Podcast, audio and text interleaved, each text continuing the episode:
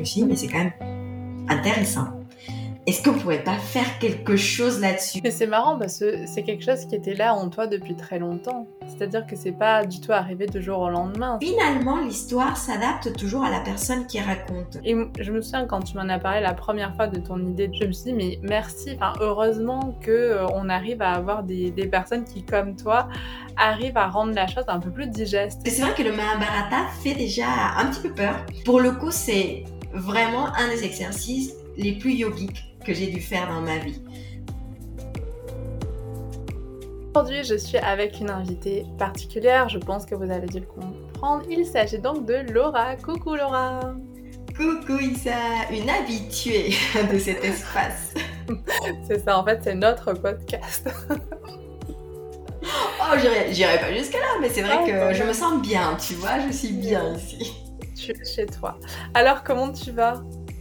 Bah écoute, ça va, ça va, de retour au Mexique. Je précise aussi pour les gens qui nous écoutent que j'ai peut-être euh, parfois une voix un petit peu plus rock que d'habitude. Euh, ce n'est pas que je fume ou que j'ai fait la fête, euh, c'est juste voilà un petit truc que j'ai mais qui rend peut-être ma voix, en tout cas je l'espère. si ce n'est pas plus insupportable, plus sexy, peut-être. Donc voilà, je, je m'en excuse d'avance. Maintenant, vous avez en plus l'honneur d'écouter Laura avec sa voix la plus sexy. Pour l'occasion, pour nous annoncer quand même un très heureux événement, Laura. Et oui Alors, et non, je n'ai pas accouché d'un bébé, mais j'ai quand même accouché d'un projet qui m'a pris peut-être, oui, un terme aussi de, euh, de temps, aussi longtemps, peut-être un petit peu plus qu'un que, être humain, euh, parce que oui, je vais euh, sortir, enfin, la publication de mon livre, Histoire du Mahabharata, une philosophie du yoga, qui va sortir en librairie le 17 mai prochain. Donc vraiment, tout d'abord, félicitations, et c'est pour ça que je voulais t'inviter encore une fois sur ce podcast pour que tu puisses nous partager cette histoire parce que vraiment écrire un livre, bah, on sait très bien que c'est pas rien. Ça demande du temps, ça demande des recherches. Je pense qu'il y a aussi son lot de frustration et je pense que c'est une histoire de vie ou en tout cas une expérience intéressante et je suis sûre que tu as dû en, ressortir plein plein plein de, de leçons de vie. Donc je suis ravie que tu sois là aujourd'hui pour qu'on puisse euh, discuter du coup de, de ce livre. Et est-ce que tu veux bien commencer par euh, nous expliquer ben, comment finalement tu as eu l'idée de ce livre? Est-ce que c'est venu tout de suite? Est-ce que c'est quelque chose qui s'est construit avec le temps?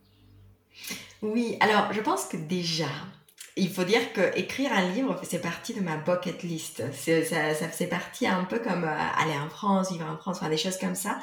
Euh, partie de, de ces choses en fait qu'on se dit ah, un jour j'aimerais bien voir mon, mon, nom dans un livre. Je me souviens que quand j'avais, euh, je pense que j'avais 14 ans, un truc comme ça, j'avais écrit justement une partie d'un livre euh, où je décrivais la vie de Marie Curie. Euh, puis c'est parti, enfin c'est, je l'ai laissé comme ça et puis j'ai fait d'autres trucs, mais mais je sais pas, ça a toujours été quelque chose euh, qui voilà quelque chose que je voulais que je voulais faire et puis avec bah, le podcast euh, histoire de yoga je me suis rendu compte qu'en fait, pour préparer les podcasts, bah, il fallait faire quand même un travail d'écriture, enfin un travail en amont de recherche énorme, d'écriture aussi. Et à la fin de ce podcast, quand j'ai conclu, quand j'ai fini la première saison, je me suis rendu compte que tout d'un coup, j'avais un fichier d'une centaine de pages. Et je me suis dit, mais c'est quand même intéressant. Est-ce qu'on pourrait pas faire quelque chose là-dessus? Parce que mine de rien, dans le podcast, si vous avez déjà écouté, euh, voilà, la première saison euh, qui parle du Mahabharata, il y a les histoires, mais j'avais toujours aussi envie de faire, euh, d'aller peut-être un petit peu plus loin dans l'interprétation des histoires, de, de dire, euh, je ne sais pas, de, de le raconter sous un autre angle. Et, euh, et, voilà, et c'est venu comme ça, un peu euh, comme tous ces types de choses en fait qui m'arrivent euh, du jour au lendemain. Je me suis dit, euh, voilà, j'aimerais bien faire un livre, on verra ce qui se passe, on verra si ça marche. De toute façon, si ça marche pas, bah tant pis, enfin ça changera rien. Et, et voilà, et j'ai commencé à contacter des gens que je connaissais, avaient déjà écrit un, un livre, qui avaient déjà connu ce processus. Et un petit peu de fil en aiguille, il y a quelqu'un qui m'a mis en contact, enfin on le reconnaît, qui m'a mis en contact avec la personne qui est devenue mon agent et mon éditrice. Jeanne Fantram, qui est vraiment euh, quelqu'un de qui, qui, était vraiment la personne, je pense, parfaite pour faire euh, euh, pour faire ça, pour accepter la mission. Et, et voilà. Et à partir de là, bah, tout ça s'est tout s'est bien déroulé, enfin entre guillemets, c'est-à-dire que comme beaucoup de choses en fait qui arrivent, j'ai eu beaucoup de chance. Je pense que j'étais au bon moment, au bon endroit. J'ai été entourée des bonnes personnes et bon, ça a l'air un petit peu facile euh, quand je le dis comme ça, mais un an après, il y a ce livre qui sort et, euh, et comme tu dis, c'est aussi beaucoup de travail. C'est c'est une longue aventure. Euh, évidemment, on peut en parler et, et voilà un petit peu dans la, la jeunesse peut-être de ce de ce projet qui voit le jour enfin. Mais c'est marrant parce que c'est quelque chose qui était là en toi depuis très longtemps. C'est-à-dire que c'est pas du tout arrivé du jour au lendemain. C'est, ça fait partie, comme tu disais, des, choses que tu avais envie de, de, pouvoir faire dans ta vie, de pouvoir accomplir. Et peut-être, qui sait, un jour tu reprendras les histoires de Marie Curie. Bah ouais, qui sait, peut-être, peut-être. C'est vrai que c'est, je l'ai encore en plus. C'est, c'est marrant parce que vu que je suis au Mexique, l'autre jour j'étais en train de regarder, euh, voilà, enfin mes je, je, je, gardais des petits écrits dans une pochette et je, je me suis rendu compte que tout d'un coup il y avait ça. Et je l'ai, je l'ai pas relu, enfin ça m'a, ça m'a amusé, mais peut-être, qui sait, Marie Curie reviendra. Peut-être. En tout cas, c'est vrai que tu disais quelque chose par rapport au podcast. Et moi, c'est vrai qu'il y a un truc que j'adore dans, tes, dans ce que tu partages euh, dans les épisodes. C'est-à-dire qu'à la fois, il y a l'histoire. Donc voilà, on est pris dans l'histoire, etc. Mais à la fin, tu nous partages toujours, pas une petite morale, mais comment finalement l'intégrer un petit peu dans, dans le quotidien ou comment est-ce qu'on peut voir les choses différemment ou l'interpréter. Et même si j'adore les histoires, bah, je pense que ma partie préférée du podcast, c'est aussi ces moments-là, ces moments où tu partages euh, cette petite graine de, de philo avec nous. Donc, est-ce que dans le livre, c'est la même chose? Enfin, L'approche que tu as fait pour ce livre, comment c'est Oui, alors le livre a la particularité de me... Il m'a permis d'aller un petit peu plus loin dans la réflexion, c'est-à-dire que chaque histoire a un peu un thème. Et okay. ce thème est exploré sous différents angles. Donc, à chaque fois, on s'est on s'est amusé, enfin je me suis amusée à me dire, ok, qu'est-ce que ça veut dire, euh, qu'est-ce que cette histoire représente pour nous, dans, enfin pour moi en tout cas, dans la vie, dans notre vie quotidienne, dans notre vie, enfin on va dire en société, euh, qu'est-ce qu'elle représente pour ma vie intérieure et qu'est-ce qu'elle représente pour ma pratique de yoga? Évidemment, tout est lié, enfin euh, toutes ces, choses, en tout cas pour les personnes qui font du yoga, je pense que elles sont, elles sont toutes connectées, elles sont toutes interdépendantes.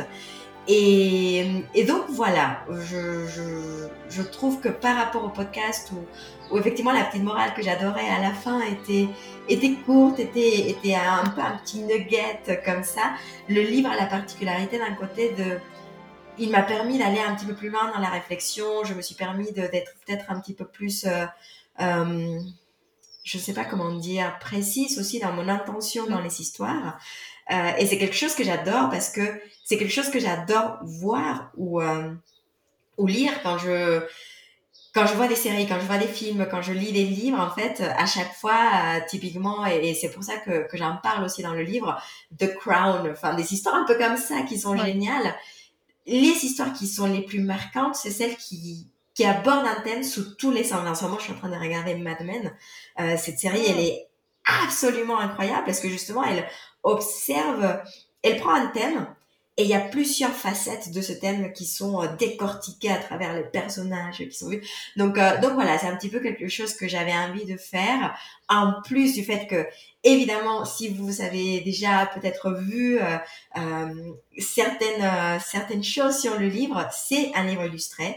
Donc, il y a aussi cette partie visuel qui accompagne les livres, qui pour moi est fondamental parce que quand on parle du Mahabharata, quand on parle de cet univers qui est juste énorme, il faut se le représenter. Enfin, pour moi, c'était un, c'était, un prérequis, c'était un essentiel. Et personne d'autre était plus, euh, plus adapté pour ce, pour cette mission que Marion Blanc. Euh, qui est une illustratrice formidable et qui accompagne, et ces illustrations, ces créations accompagnent justement le livre de façon aussi très interpré interprétation. C'est-à-dire que les illustrations que vous allez voir dans ce livre, ce sont des illustrations qui sont dans le thème, dans l'interprétation de l'histoire et pas forcément dans l'histoire elle-même. Donc, euh, donc voilà un petit peu de, de, ce que vous allez retrouver euh, dans, dans ce livre. Non, mais c'est super. Et c'est vrai que je pense que c'est important, comme tu dis, la partie illustration, arriver à se représenter, c'est, euh, je pense que ça peut aussi permettre de plus mieux rentrer dans les histoires. C'est vrai que parfois, si on reste juste sur quelque chose euh, de d'écrit et qu'on n'a pas forcément les illustrations, je pense que c'est plus difficile de, de rentrer dedans et peut-être même de se rappeler après. Je trouve qu'il y a la dimension visuelle aussi qui peut, qui peut beaucoup aider. Et euh, donc, je trouve que c'est une, super idée. Par contre, je suis étonnée que Mad Men, tu l'avais pas encore vu. non, j'ai des... alors j'avais vu les deux premiers épisodes et j'avais laissé tomber. Et pendant que j'étais en France, je me suis dit ok j'ai un petit peu de temps, je pense que bah, j'avais vu plusieurs, bah, on en a parlé plusieurs séries et à un moment je me suis dit j'ai quand même envie d'un truc peut-être un petit peu plus euh, euh, qui prenne du temps. Et je sais pas pourquoi ça m'est revenu en tête et et j'adore en fait. C'est, je savoure cette série vraiment. Elle est très bien faite et dans la même idée, euh, dans l'idée de voir les choses sous plusieurs facettes. Je sais pas si tu as déjà vu la série The Wire, qui est maintenant une, vieille série. Hein. Sur écoute en français. Alors vraiment, euh, c'est hyper intéressant pour comprendre bah, le monde de la drogue, le monde de la police, les quartiers défavorisés. Enfin, vraiment, y a... en fait, chaque saison va aborder une thématique différente sous euh, une perspective différente. C'est-à-dire qu'on va toujours suivre les mêmes personnages, mais on va les voir euh, différemment. Et en fait, comme tu dis, c'est que comme ça qu'on arrive à avoir finalement euh, l'histoire la plus complète possible parce que sinon on n'a que des fragments. C'est vrai que l'histoire, je crois que c'est une, euh, c'est quelqu'un de connu qui a dit ça, je sais plus, je suis vraiment désolée, qui dit que en gros l'histoire est toujours racontée par les vainqueurs. Et donc du coup on n'a qu'une vision.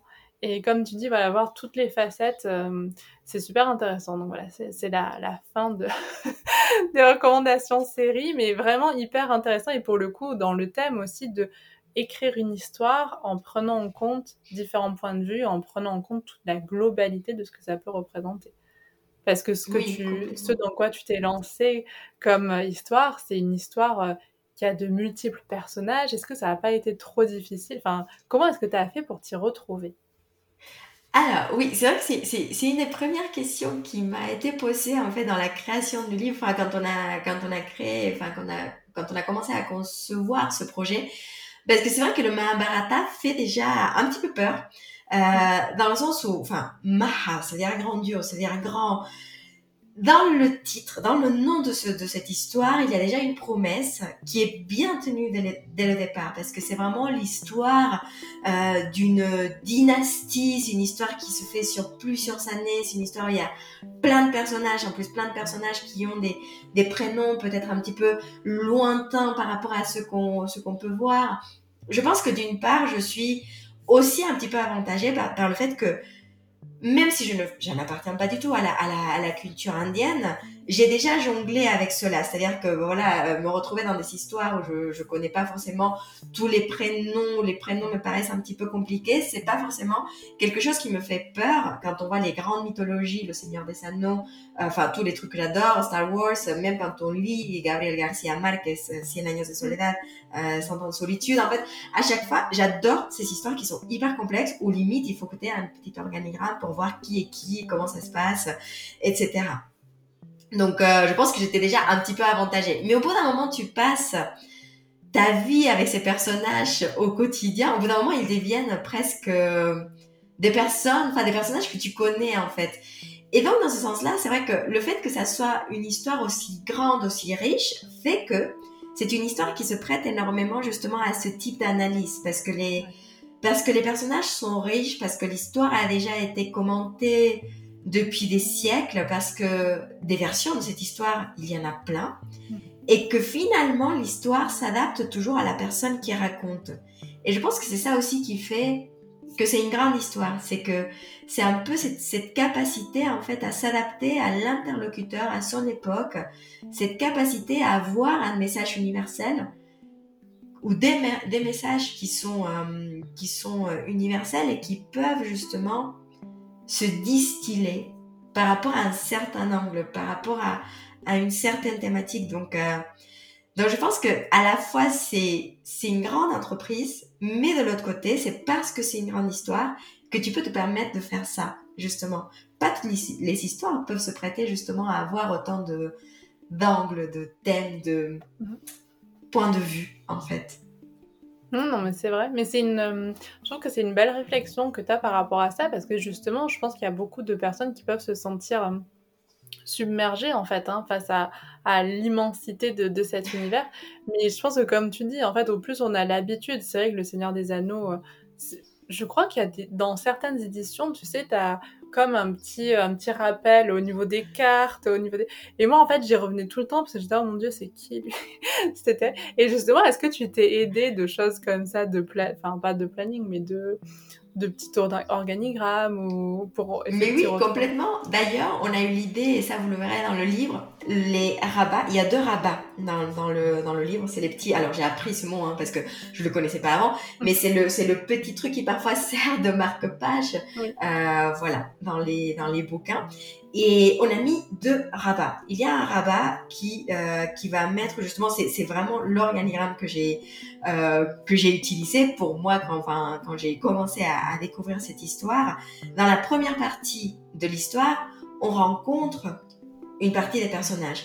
Et puis dans la deuxième partie, qui est vraiment la partie de la guerre, la grande guerre de Kurukshetra qui, qui arrive, il y a un autre ensemble de personnages qui arrivent et qui ne sont pas forcément les mêmes. Enfin, il y en a évidemment qui se recoupent, mais euh, mais ça change quand même euh, en, termes de personnages. Donc on a mis deux rabats justement pour aider le, le lecteur ou la lectrice à, à avancer, à pouvoir ne pas se perdre peut-être beaucoup dans le euh, dans l'histoire. Mais dans tous les cas, enfin, je, je vous rassure, ça sera normal si, si au bout d'un moment vous vous perdez, si vous dites mais attendez c'est quoi, c'est qui lui? Parce que Bishma et Bima c'est pas le même en fait, bah non c'est pas le même.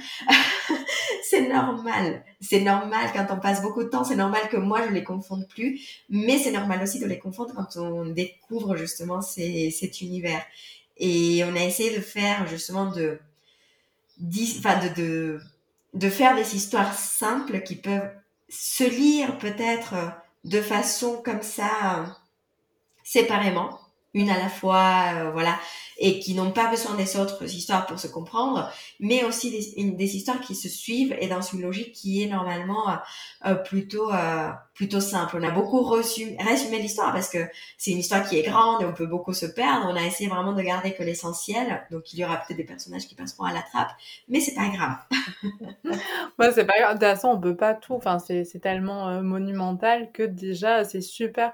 Et je me souviens quand tu m'en as parlé la première fois de ton idée de, livre, je me suis dit mais merci, enfin heureusement que euh, arrive à avoir des, personnes qui comme toi arrivent à rendre la chose un peu plus digeste, euh, notamment enfin déjà ce que tu avais amorcé par le podcast, je trouve que c'est fantastique et je pense qu'il y a plein de personnes qui sont en train d'écouter en ce moment et qui pensent à la même chose parce que c'était des choses faciles à écouter et au final ça, ça te comment dire ça restait un petit peu avec toi tu vois, tu avais le moment où t'écoutais, mais ensuite ça se diffusait un petit peu. Donc, euh, non, non, je trouve que c'est super intéressant. Et hum, tu parles, tu parles souvent en on, donc j'aimerais bien qu'on aborde aussi l'importance de comment est-ce que tu as été entouré pour euh, l'écriture de ce livre, qui n'est rien. Enfin voilà, on a compris que c'était quand même beaucoup de, travail, beaucoup de, de, recherche. Tu nous as un petit peu parlé de certaines personnes. Tu nous as parlé de Jeanne, de Anne-Laure, du coup, qui t'a fait euh, connaître, de ton illustratrice. Donc voilà, comment est-ce que ça se passe et comment est-ce que ça s'organise en fait de travailler à plusieurs sur de gros projets comme ça?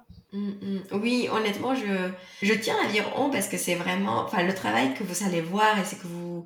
Maintenant, à chaque fois que je lis un livre, je me dis, euh, je pense à toutes ces personnes qui sont derrière. Et quand je pense à toutes les personnes qui sont derrière, et d'ailleurs c'est quelque chose aussi que vous allez retrouver, c'est toutes les personnes qui vous cèdent de loin ou de près à la création du livre. Et c'est tout le système aussi de support qu'il y a. Enfin, je sais que beaucoup de fois, je t'ai, je t'ai appelé, je t'ai contacté parce qu'il y avait des petits trucs euh, où euh, j'avais un doute ou même j'avais besoin peut-être de partager ce que j'étais en train de vivre. Honnêtement, écrire un livre, c'est peut-être, c'est, quelque chose que je, je dis. Alors, c'est la page de remerciement. Donc, c'est la page, je sais que par excellence, euh, peu de personnes vont lire. Mais euh, j'ai essayé de la rendre peut-être un petit peu, un petit peu plus amusante parce que pour le coup, c'est vraiment un des exercices les plus yogiques que j'ai dû faire dans ma vie.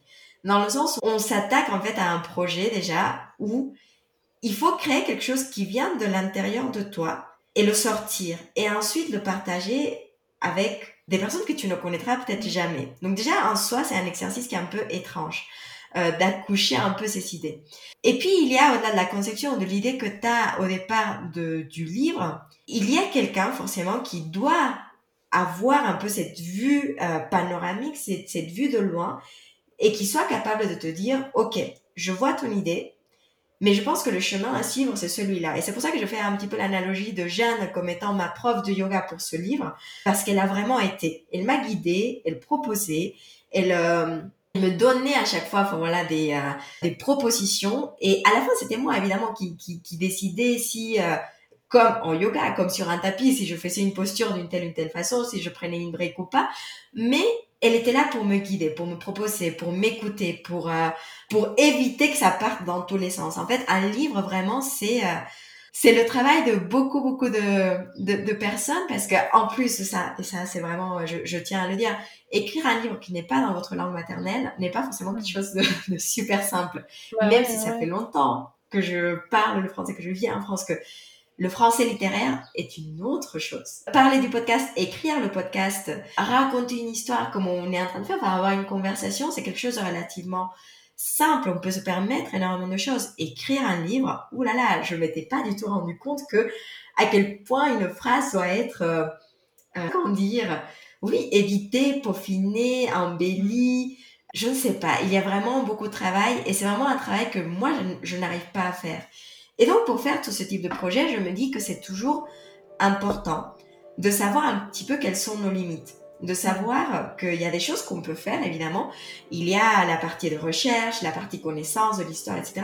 Mais il y a des choses, en fait, qui, qui vont sortir de notre, de notre domaine de compétences et c'est là où il faut savoir demander de l'aide. C'est là où il faut savoir s'entourer, se dire, OK, c'est la première fois que je vais faire ça. Moi, je connais pas du tout euh, au, monde de l'édition. Je sais même pas comment ça se passe. En fait, j'ai dû apprendre comme, quel était le processus du livre, euh, connaître la terminologie, enfin, même en, termes de, euh, au niveau contractuel, les droits d'auteur, etc. Enfin, j'étais vraiment, je, je, je, ne savais rien. Et, et la première chose et si vous nous écoutez et vous voulez vous lancer dans un projet de cette envergure, enfin, ou quelque chose comme ça, je pense que la première chose à faire, et c'est quelque chose qui m'a beaucoup aidé, c'est de demander aux personnes qui sont déjà passées par cette, euh, par ce chemin, demander de l'aide, demander, euh, poser des questions, avoir des retours pour justement vous faire peut-être une image un petit peu plus précise de ce que de ce que c'est que ce projet.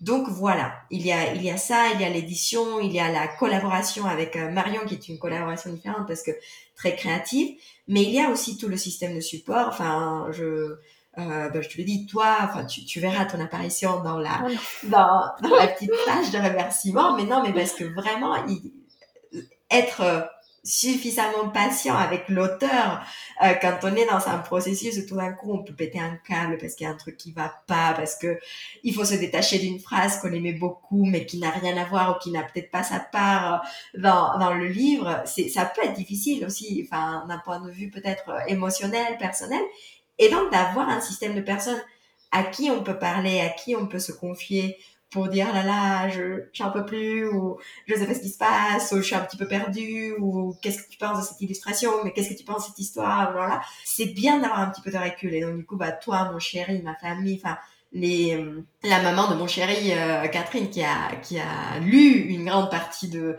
du, du livre et qui m'a donné ses notes c'est quand même essentiel. Et c'est pour ça que vraiment quand je dis quand je parle de honte de ce livre, c'est parce que je n'étais vraiment pas seule dans la, création de ce, de bouquin.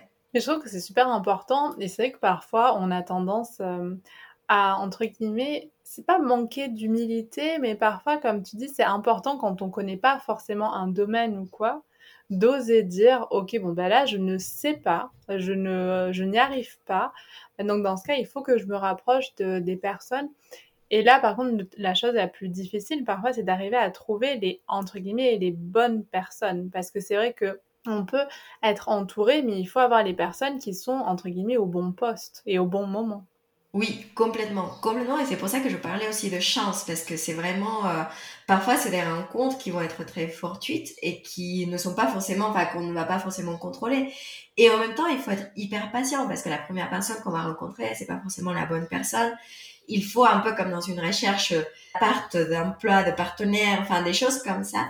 Il faut savoir se donner le temps pour euh, vraiment euh, chercher la personne qui va vraiment avoir la même vision euh, que nous pour un projet. Surtout pour un projet qui nous tient à cœur, je pense que c'est important de savoir, de savoir aussi bien ce qu'on ne peut pas faire et là où on a besoin d'aide, comme tu dis, de, de savoir s'entourer, mais aussi de savoir quelle est, quelle est l'intention avec laquelle on fait quelque chose? Parce que finalement, quand on va guider ce projet, euh, quand on va être au cœur, au centre d'un projet, il y aura toujours des moments où il va falloir dire non, mais l'intention, elle est celle-ci. Et je sais que typiquement, bah, pour les histoires, euh, c'est, c'est peut-être la seule phrase que j'ai vraiment beaucoup aimée, mais qui a été gardée, euh, à laquelle je tenais, c'est que mon intention dans ce livre, c'était d'inspirer plutôt que de dénoncer.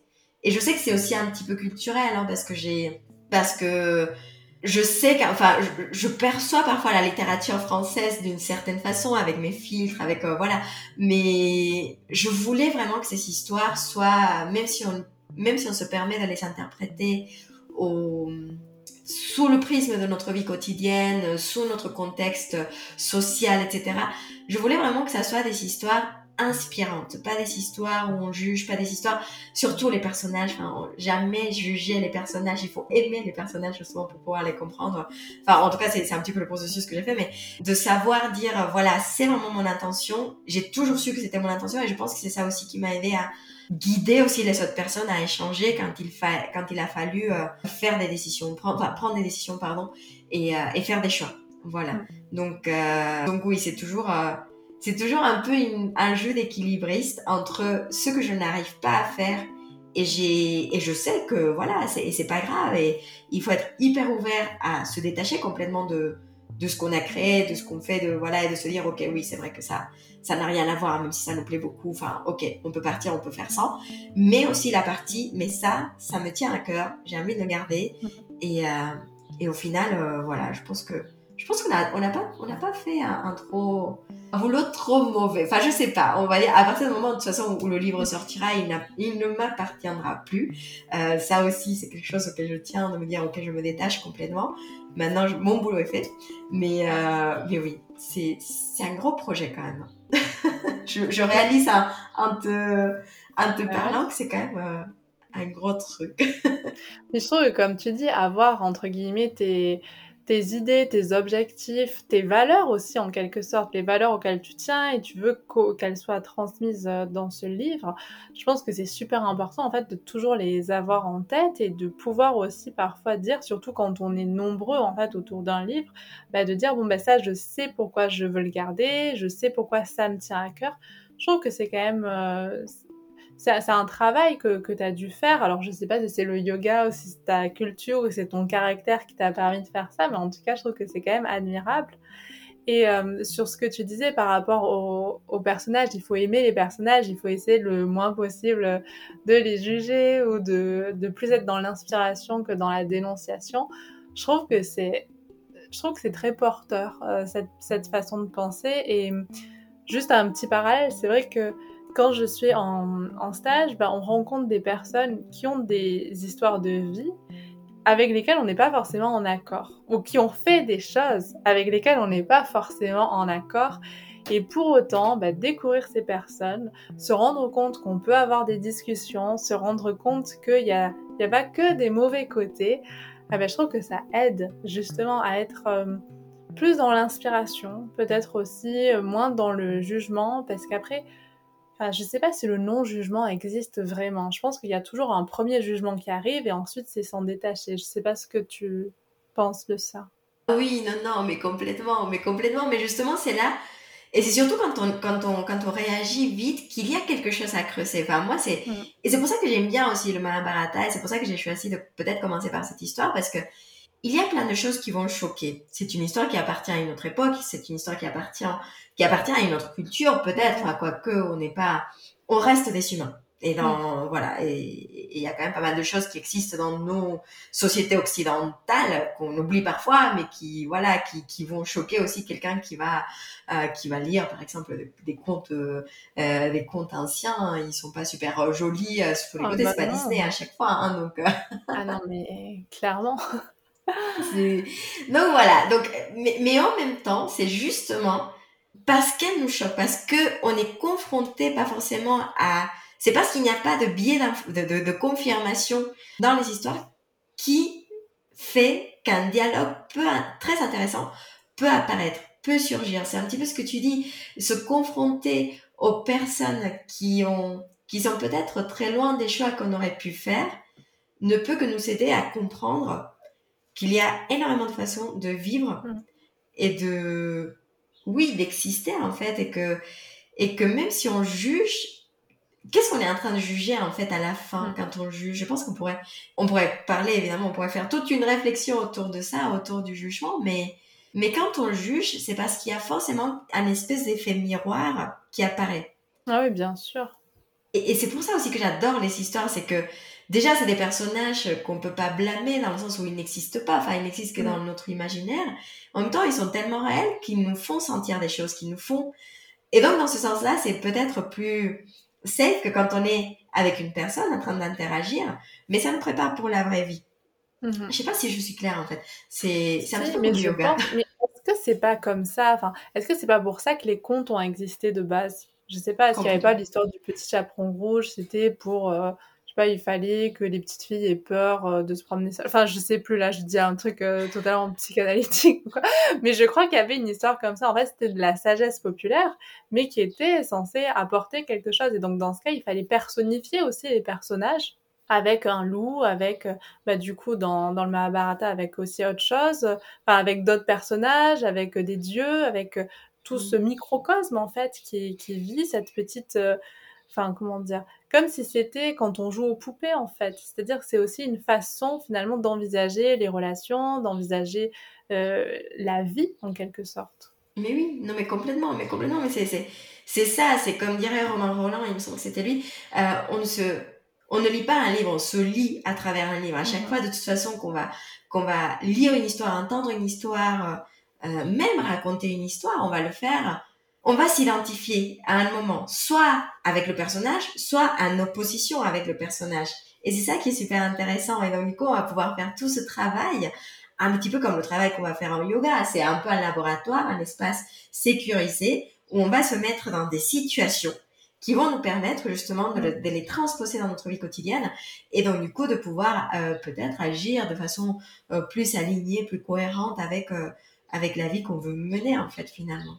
Et toi, comment est-ce que ça, enfin, comment est-ce que tu as choisi cette histoire? Est-ce que ça t'a appelé? Est-ce que ça a été, euh, une histoire ou qui t'a particulièrement touché? Qu'est-ce qui, qu'est-ce qui a fait que ce soit elle et pas une autre? Je pense qu'au départ c'était vraiment la taille, c'est-à-dire que vraiment au début alors c'est quelque chose que j'ai eu depuis même avant le yoga. J'adore les histoires et je suis bah voilà une grosse geek des univers. À chaque fois qu'il y a un univers très complexe, j'adore. Le MCU, c'est pour ça que je l'adore. Aujourd'hui, on peut dire n'importe quoi de ces euh, de, de de tous ces nouveaux films qui arrivent, etc. Mais je trouve que malgré tout, euh, le Marvel Cinematic Universe a créé un univers qui est super intéressant. L'univers même de Pixar est super intéressant. L'univers, les, les grands mythes, Le Seigneur des Anneaux, Star Wars, euh, Game of Thrones, enfin tout ce type et même la grande histoire, la euh, l'histoire par exemple de la euh, de la monarchie actuelle euh, d'Angleterre. Enfin, y a, j'adore les histoires. C'est quelque chose qui a toujours fait partie de, de, de ma vie. Et donc du coup, bah forcément, quand je suis arrivée dans le monde du yoga, et je savais d'une part que ce qui, ce que j'aimais le plus, c'était la partie philo, la partie histoire du yoga, mais à l'intérieur de ce monde qui est très vaste, quand j'ai découvert justement les histoires qu'il y avait à l'intérieur, au début, je, je comprenais rien. Je me suis dit, mais c'est qui tous ces personnages, ces divinités, ces là là Et en fait, c'est un, un- c'est justement un, un, en essayant de comprendre que je suis tombée sur le Mahabharata. Et quand j'ai découvert le Mahabharata, je me suis dit, je comprends rien et j'adore. Et voilà, j'étais prise. Honnêtement, euh, c'était euh, c'était love at first sight. C'était vraiment l'amour. Comment on dit en français? Là, alors soit le coup de foudre ou l'amour, au, ouais, ou l'amour au premier regard. Je sais pas si, je sais pas. Ah oui, c'est attends, là, j'ai un truc. euh, Non, mais si. pas. C'est peut-être ça parce qu'il y a Marié au premier regard qui est le nom d'une émission, donc j'imagine que ça joue sur. Ouais, peut-être. Mais c'est vrai que on dit, enfin moi je dis plus facilement le coup de foudre. euh, Enfin tu vois. Dit- oui, non mais oui, c'était ça. Honnêtement, c'était le coup de foudre. Tu vois, contrairement au Ramayana, qui est une histoire que j'ai appris à aimer, que je connaissais déjà un tout petit peu, mais parce que voilà, plus facile, c'est une histoire d'amour, etc. Mais qui tout de suite ne m'a pas forcément plu. En plus, elle est beaucoup plus facile. Le Mahabharata, elle a tout pour plaire. Enfin, Mm. il y a la grande bataille épique, il y a le, le, le climax, il y a, il il y a la Bhagavad Gita évidemment parce que mm. voilà c'est aussi ça quand j'ai quand j'ai découvert que la Bhagavad Gita euh, faisait partie d'une histoire beaucoup plus grande. Je me suis dit mais attends ok c'est qui cet Arjuna? C'est qui ce Krishna? Et en fait quand tu te rends compte de tout ce qui vient avant et après c'est là où tu comprends vraiment aussi la Bhagavad Gita. Donc pour les gens qui ah, s'intéressent au yoga non, mais c'est sûr. Moi, je me souviens, la première fois où j'ai dû lire la Bhagavad Gita, c'était vraiment devoir lire, c'était pour moi, ma première formation de yoga. J'étais, ah, mais c'est qui ces gens? Enfin, après, voilà, j'ai lu, c'était intéressant et tout. Et ensuite, c'est après, quand j'ai repris, je me suis dit, mais qu'est-ce que c'est? Et en fait, j'avais été acheté, mais je te l'ai montré, tu sais, le petit livre euh, Philosophie indienne, enfin, pas en gros, c'est euh, l'hindouisme pour les nuls, mais c'est pas vraiment ça. C'est encore pire, c'est pour les enfants. Et, euh, et en fait, c'est génial. Et donc, il explique rapidement la, le Mahabharata. Enfin, il explique tout ça, les personnes, les, enfin, qui sont les divinités. Et en fait, je me suis dit, ok, mais là, ça prend beaucoup plus de sens parce que la Bhagavad Gita, sans son contexte, bah, je trouve que c'est quand même beaucoup plus difficile de rendre. Enfin, je trouve qu'on comprend moins pourquoi euh, Arjuna il pète un plomb. Enfin, non, mais vraiment, enfin, on est là, mais qu'est-ce qu'il a lui? Non, mais non, mais c'est impressionnant. Enfin, parce qu'en plus, on a même l'impression que. Enfin, quand on lit la Bhagavad Gita un peu sans le contexte. Bon, déjà, la première page de la Bhagavad enfin, les, premiers, les premières lignes de la Bhagavad c'est une série de noms qu'on ne comprend pas, qu'on ne connaît pas. C'est une série, en plus, parce que il faut dire qu'on nous liste le nom de tous les guerriers qui sont présents, qui sont présents dans cette guerre, avec le nom de toutes les armes de ces guerriers qui ont aussi, qui portent un nom et qui voilà, on comprend rien déjà. Et en plus, c'est vrai que quand on commence à, à, se mettre à la place d'Arjuna, on se dit mais ce gars, c'est limite un loser en fait. C'est qui ce mec qui n'a pas envie de se battre? Exactement, exactement. Moi j'étais mais attends, c'est un guerrier, je comprends plus. Enfin, il voulait faire autre chose. j'ai vraiment pas compris. J'étais, ah, il a loupé sa vocation. Et, c'est horrible. Là, tu vois, pour le coup, j'étais clairement dans le jugement. Après, je me suis dit, non, allez, on va regarder ça sous, un œil de non-jugement et tout. Donc, j'ai pris des choses dans cette première lecture, mais c'était rien comparé à quand on a le contexte. Comment est-ce que ça peut nous parler? C'est ça, c'est ça, parce que du coup, on comprend aussi la, complexité du personnage. Arjuna n'est pas n'importe qui. Hmm. Arjuna a déjà vécu plein de choses, c'est pas la première fois qu'il se bat. Et et même cette guerre, elle n'arrive pas pour rien. Cette guerre, elle n'est pas une guerre comme une autre, c'est pas un conflit comme un autre. Et c'est aussi, euh, c'est aussi ça que j'ai aimé en fait, parce que pareil, on parle quand on parle beaucoup de, du yoga, du monde du yoga, on parle beaucoup de, euh, de la non-violence. C'est quelque chose qui va apparaître très vite aussi dans, notre pratique. Ok, mais est-ce qu'il n'y a pas des conflits aussi, ou des batailles, ou des affrontements, ou des actions qui méritent la peine d'être vécu Est-ce qu'il n'y a pas des choses en fait pour lesquelles on peut se battre parce qu'elles sont justes? Et c'est ça aussi la réflexion du Mahabharata, c'est de se dire, je pense que le grand terme du Mahabharata, c'est de se dire quels sont les conflits justes et à quel moment on agit. Et, c'est, et du coup, c'est une histoire qui est vraiment très... Euh,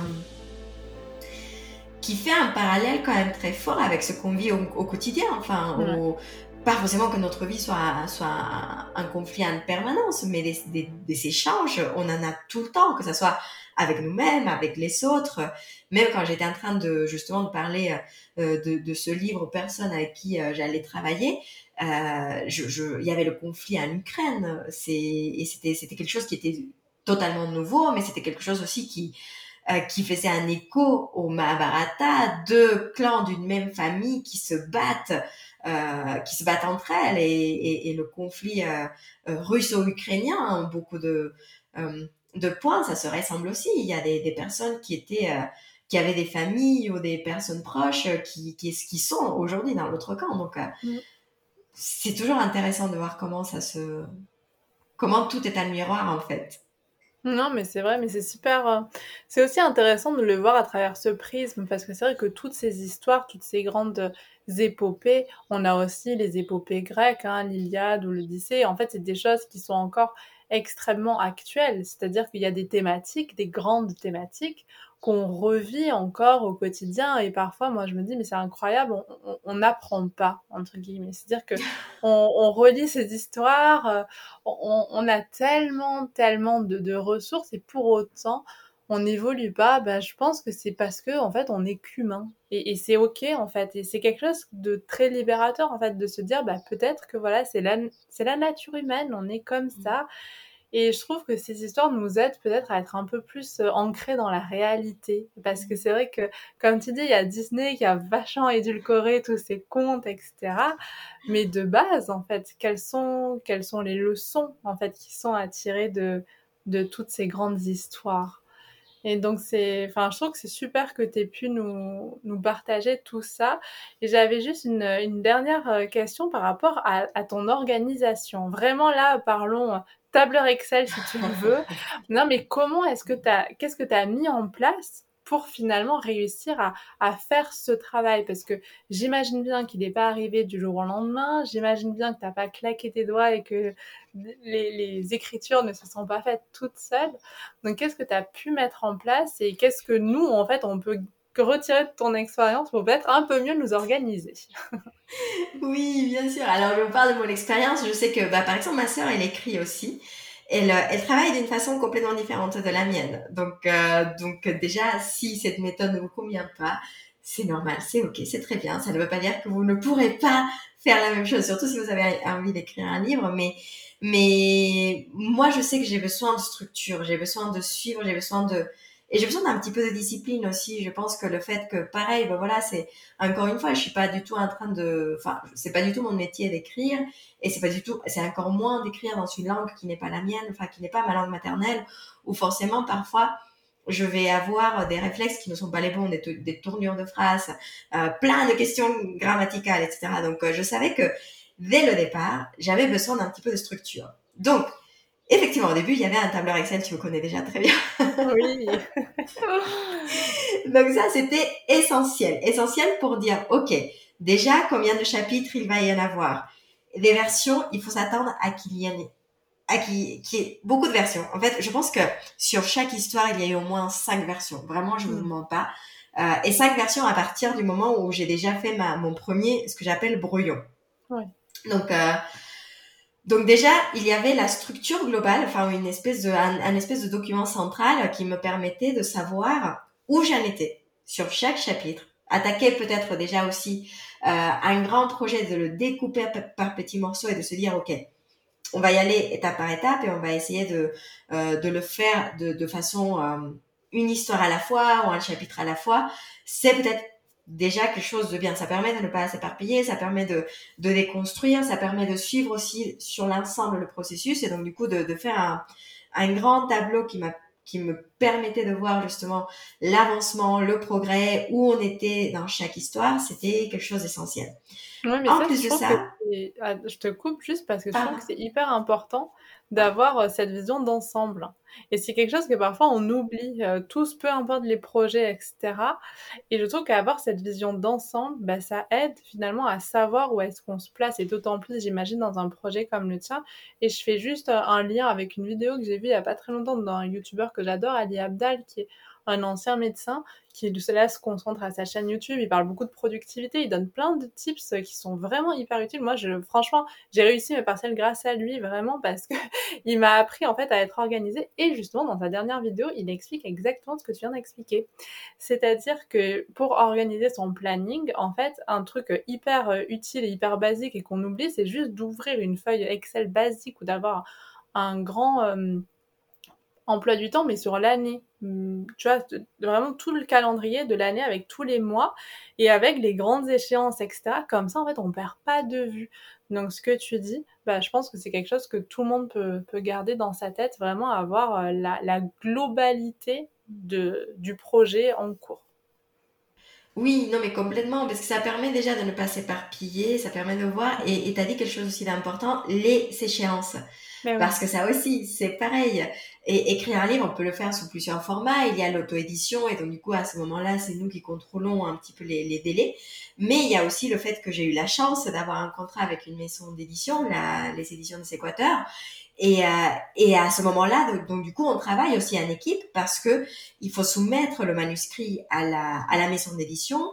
La maison d'édition doit ensuite transformer cela ce qu'on appelle une épreuve qu'on va vérifier, où il y aura forcément des petites choses qu'on va vouloir modifier, euh, des petits allers-retours, et tout cela pour que le livre soit, euh, on va dire, finalisé d'un point de vue digital. Mais ensuite, il faut l'imprimer, il faut, enfin, il faut faire plein de choses en fait qui prennent du temps. Donc, de garder aussi euh, les délais et les dates, ben voilà, c'est un petit peu pareil. On s'était dit avec Jeanne, le but c'est qu'on ait le manuscrit euh, pour soumettre à, aux équateurs à telle date.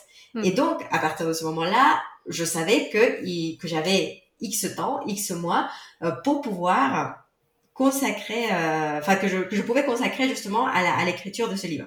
Et donc, du coup, bah, très bêtement, je me suis dit, parce qu'à côté, je ne fais pas que ça, je me suis dit, OK, combien de temps ça veut dire qu'il faut que je consacre par jour à ce livre pour que je puisse le sortir en temps et en heure.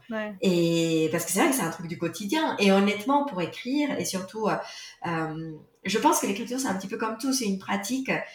Je crois et j'espère qu'aujourd'hui, j'écris un petit peu mieux parce que tous les jours maintenant, depuis que j'ai commencé à ce projet, tous les jours, systématiquement, j'écris au moins 15 minutes par jour. Et je crois que c'était pas Stephen King qui disait que tous les jours euh, qu'il pleuve, qu'il vente ou qu'il neige, qu'il ait envie ou pas, il écrivait.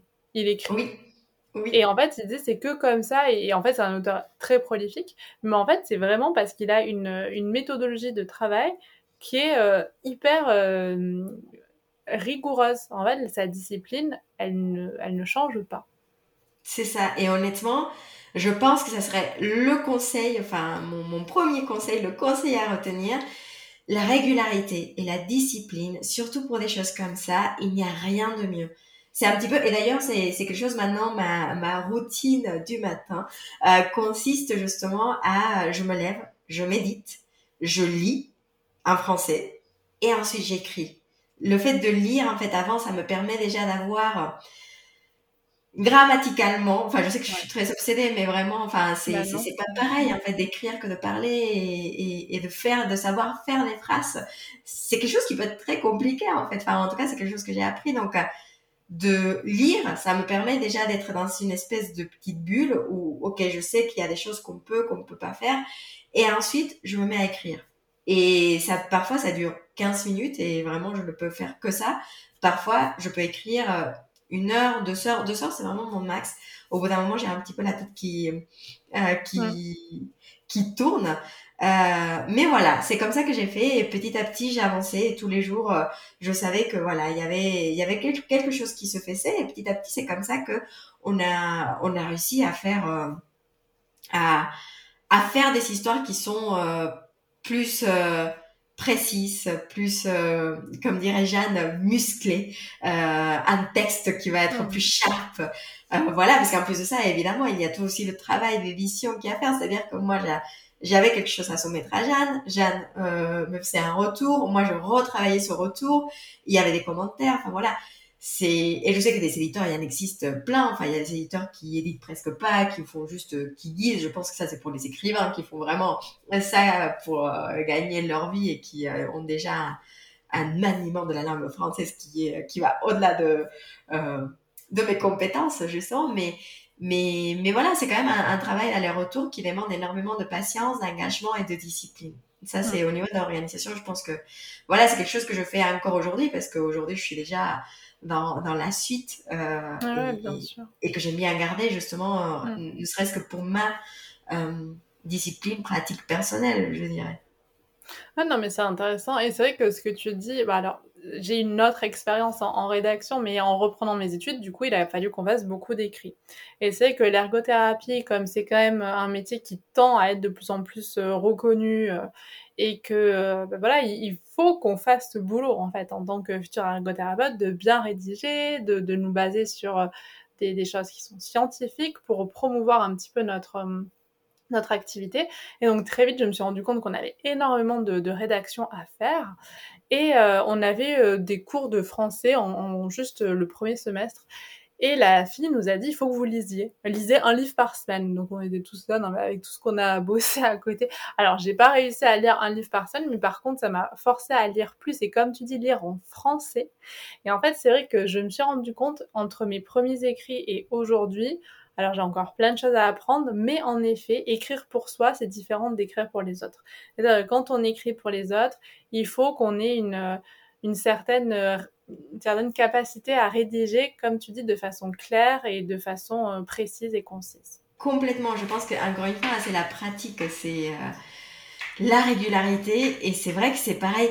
Parce que pareil, moi, je, je pense que comme toi, j'ai l'habitude de beaucoup lire en anglais. Et les voix sont différentes, les intentions sont différentes, les...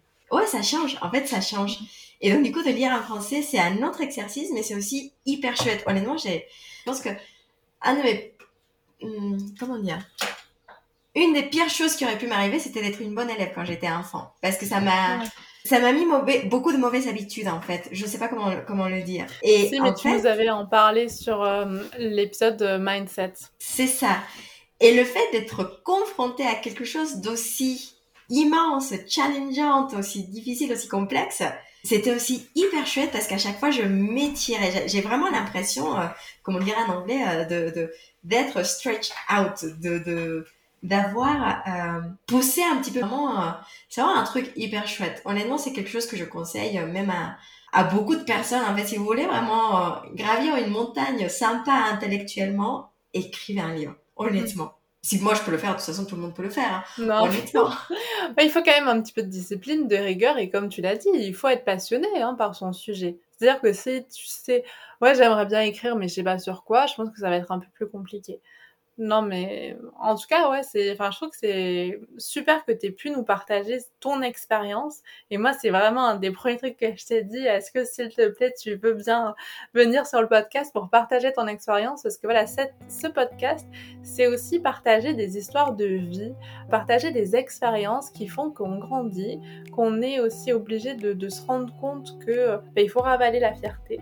Parfois, accepter de l'aide, accepter finalement d'être un peu plus humble. Donc, euh, bah, je suis trop contente de, tout ce que tu nous as partagé euh, aujourd'hui. Et comme euh, toutes les personnes qui sont en train d'écouter, on a tous très très hâte de lire ton livre. Merci beaucoup, merci. C'était, c'est la première fois du coup que j'en parle comme ça de, ce projet. Donc, merci beaucoup. J'espère que le livre euh, pourra, vous apporter. J'ai pas, j'ai même pas envie de, dire. J'espère qu'il vous plaira parce que honnêtement, ça me, ça, voilà, c'est. Je pense que des jugements, justement, on peut en avoir plusieurs, même s'il vous plaît pas. J'espère qu'il vous apportera peut-être un petit truc. Euh, comme cette discussion, honnêtement, et, merci beaucoup d'avoir euh, d'avoir été là dans ce dans ce processus parce que vraiment non mais tu t'en rends pas compte mais mais je sais que tu as été une partie euh, très importante dans la conception de ce projet.